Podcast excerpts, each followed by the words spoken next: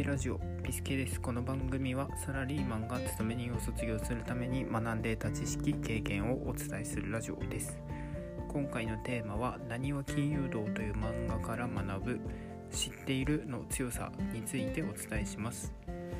でなにわ金融道とは金融屋さんの、えっと、話ですが、えっと、その金融屋さんに次々とお金に困った人が、まあ、お金を借りに来ます。で大抵の場合はお金を借りた本人は支払いができなくなってしまって飛んでしまいます。でそういったことに備えて貸す側は保証人をつけたりとかまた不動産を差し押さえたりとかそういった備えをしています。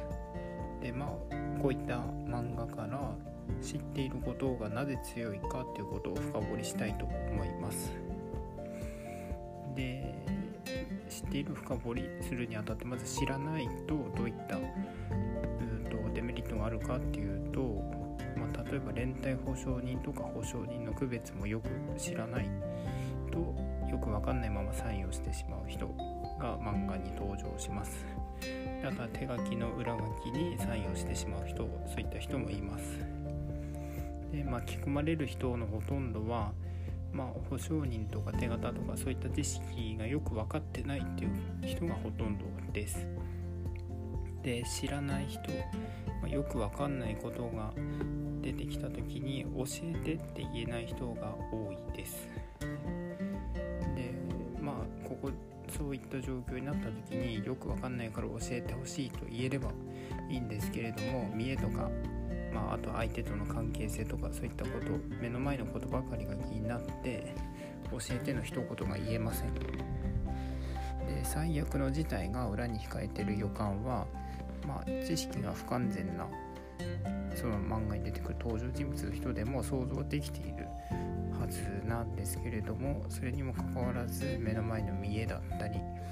まあ、目の前の利益を優先してしまうことが多々あるようです。まあ、目先の利益についてですが、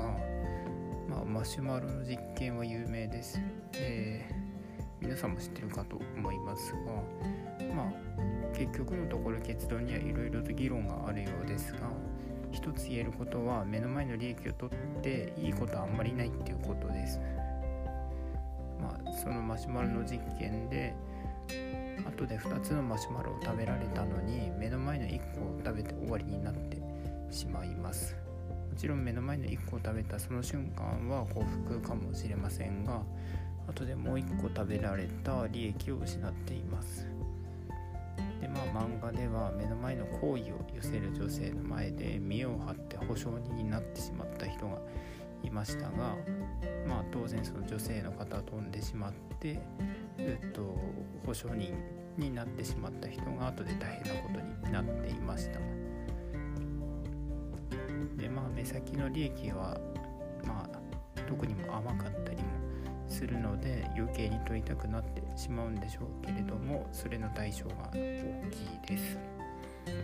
でまあちょっと目先の利益という方向で話がずれてしまいましたが、えっと、知らないことによるデメリットをつらつらと話していきましたが本題の知っているの強さですが知っているの強さといってもえっと、何を知っていればいいのかということですがそれはルールです。えっと、相手を陥れる話術とかバレないように裏工作をするとかそういったノウハウを知っているということではありません。うんとまあ、法治国家であるこの国で法律のルールを知っていることの強さが重要です。で抵当権とか賃借権代権大大弁済などなどいろんな権利関係が、うと、うごめいています。でまあ漫画では少々手荒な部分もあったりしますが結局最終的なルールにのっとって手続きを踏んでいきます。でそして、えーと貸したお金を回収します。でルールの中で対抗できる備えをしていれば保証人や他の債権者がどんなにわめいてもどんなに騒いでも負けませんでこの、